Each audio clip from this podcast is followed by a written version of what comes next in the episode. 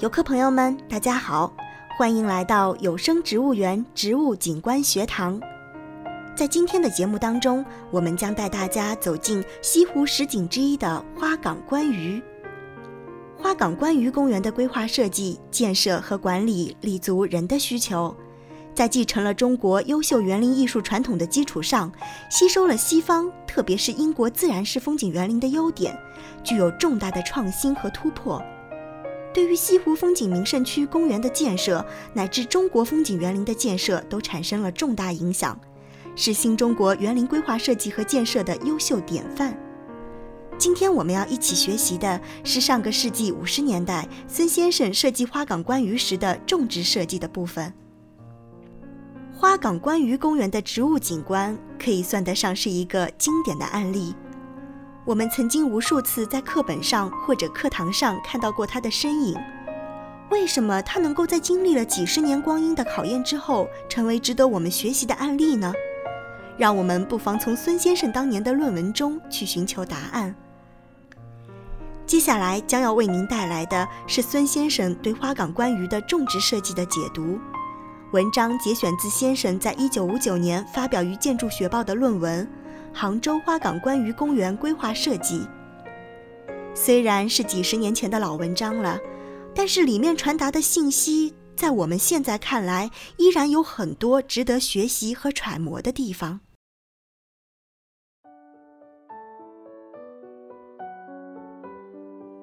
花港观鱼公园的种植设计，花港观鱼公园是风景区花园类型。因此，种植设计的艺术要求较高，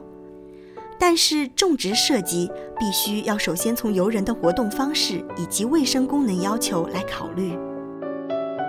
除了建筑、道路及铺装广场外，全园所有的土面全部都要用植物覆盖起来，空旷地用草皮覆盖，水岸用水生植物覆盖，林下用阴生花卉覆盖，以避免产生尘土。污染露天水体，并且可以减低太阳的辐射热，并有杀菌的作用。全园树木覆盖面积达百分之八十，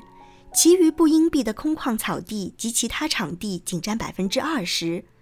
对于降低夏季的气温有极大的意义。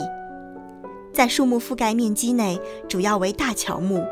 灌木只分布在陵园以及乔木的树冠下。一般不单独占有绿地面积，仅少量阳性灌木占有单独的面积。由于杭州的种苗条件好，全部采用大树施工，最大的大树树高十四公尺，高八至五公尺的大树亦不在少数，这样可以起快速绿化的效果。在快长树种中，落叶树选择了悬铃木、枫杨。喜树、重阳木、鹅掌楸、枫香等，常绿树选择了广玉兰。由于用大苗栽植，全园一共栽植乔灌木九千一百九十株，乔木约占三分之一，灌木约占三分之二，每公顷栽植乔灌木平均数量为八百三十六株。花园公园自然是种植类型大抵可以分为以下几种：孤植树、树丛、树群、树丛组、树群组、林带，玉碧度在零点一以下的空旷草地，玉碧度零点一到零点三的稀树草地，玉碧度零点四到零点六的草地疏林，玉碧度零点七到一点零的密林。玉碧度零点七到一点零的阴蔽铺装广场、行道树等，孤立树、树丛、树群以观赏为主，一般均布置在空旷草地上或稀树草地上。林带主要做组织空间或防护用。全园不阴蔽的空旷草地占绿地总面积的百分之十九。其中，林中的零星小草地占百分之五点五五，大草坪占百分之十三点四五，草地疏林占总面积的百分之十，密林占绿地总面积的百分之二十，阴蔽的道路广场占百分之十一，孤立木、树丛、树群、林带共占百分之三十。除了从游人的活动方式和卫生要求来考虑之外，种植设计还应该从构图艺术以及生物学的特性来考虑。在种植设计中，首先要确定花岗观鱼公园的观赏植物题材。在规划中，孤山以临河境的古迹为代表的梅花和以平湖秋月为代表的桂花为主调；曲院风荷以荷花为主调；丁家山以山茶玉兰为主调；西照山以红叶树和松柏为主调。花岗关于除牡丹以外，以海棠和樱花为主调，以广玉兰为基调。中国园林对植物构图的理想是鸟语花香，四季皆春，万紫千红，奇花异草。所以在观赏植物方面要力求丰富，但树种一多就容易形成杂乱无章。在多样性方面，全园在十一公顷的绿地内，一共应用了两百多个树种。冬季有腊梅山茶，早春有梅花玉兰，春天有海棠樱花，晚春有牡丹栀子，夏秋有紫薇睡莲，秋有丹桂红枫。但是这些树种并非在全园平均分布，布置仍然有主次之分。牡丹园构图要求色彩鲜艳，除牡丹以外，应用树种达八十余种，配植以混交为主，为全园种植构图的中心。最好的花木均集中在牡丹园。金鱼园中以金鱼为主题，但是花木作为配景也十分重要，构图也要求华丽，采用树种达五十种，配植以混交为主。大草坪构图要求简洁雄伟，因此选用树种要求为巨大乔木，选用了雪松、香樟、鹅掌楸等。同时，树木配置也以单纯林为主。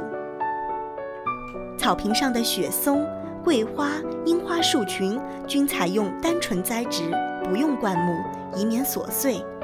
全部树种应用了十五种，主要的只有七种。主干道两侧构图要求简洁，乔木只采用五个树种，行道树不采用行列式，完全采用自然式。从东面进口到西面进口，以广玉兰为基调，贯穿到底，这样就统一起来。春季以大红贴梗海棠及白色珍珠花装饰，夏秋以红白紫薇装饰。全园各区主调亦不相同。金鱼园以海棠为主调，广玉兰为基调；牡丹园以牡丹为主调，漆树为配调，针叶树为基调；大草坪以雪松为基调，樱花为主调。整个公园各区虽然主调变化，但是广玉兰在任何分区都有分布。全园以广玉兰作为基调，把各分区统一起来。由于广玉兰作为全园的优势树种，因而全园树种虽多，仍然不致凌乱。同时，各分区除突出主调以外，分区之间的不同树种并非截然分界，而有逐渐的过渡地段。在花岗部分，采取了连续的种植构图形式，以阔叶常绿树为基调，以马尾松丰富林冠的天际线。春天以樱花，夏天以紫薇，秋天以红枫作为港湾突出部分以及岛上的焦点树种。全园常绿树及落叶树约各占百分之五十，但并非全园一样，而有变化。有常绿树单纯林，亦有落叶树单纯林，但用作阻挡视线用的林带，均采用常绿树。在单纯林和混交林的处理上，单纯林的景色简洁壮阔，混交林的景色丰富多彩，各有特点。但从植物有机体互相影响的关系而言，以不同乔木、灌木混交而构成的植物群落，无论对植物的生长和养护管理上、土壤肥力上都比较有利。混交的植物群落，对于火灾及病虫害的蔓延上能起抑制作用。同时，可以把不同的生态要求的植物组合起来，形成垂直林相的多层结构，使树群密林的林相富于变化。全园单纯林占地面积为百分之十八，混交林占地面积为百分之八十二。树群的配置一般采用大乔木、小乔木、灌木、宿根花卉四层组成。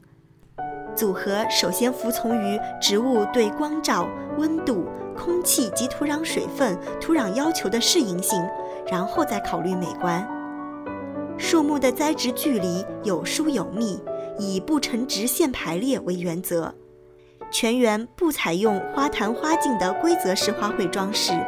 在水边陵园、路旁石畔疏落地点缀一些多年生的野生性花卉。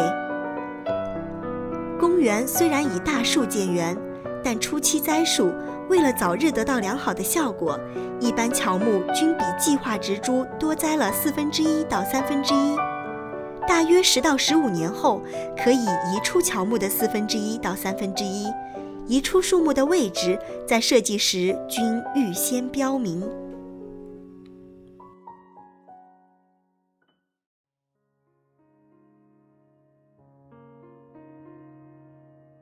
文章到这里就读完了，最后的一个小节有一个细节值得关注：乔木的使用数量会比预先设计要多出四分之一到三分之一，在十到二十年以后将会把它移除，而移除的那些树在当时就已经预先标明了。我们都知道，植物景观是很难一次成型的，当苗木刚刚种植完毕的时候，往往和我们预期的效果会有较大的落差。此后经历了几十年甚至几百年的生长，它们的妙处才渐渐地显露出来。掌握植物生长变化的动态过程，拥有跨越几年、几十年甚至上百年的视角和洞察力，对于植物景观设计师的能力提出了很高的要求。这也是我们在设计的过程中最难做到的，是我们需要不断努力的方向。今天的有声植物园就到这里，感谢您的收听。更多精彩内容，欢迎关注黑豹公社微信公众平台或新浪微博，我们期待与您的互动。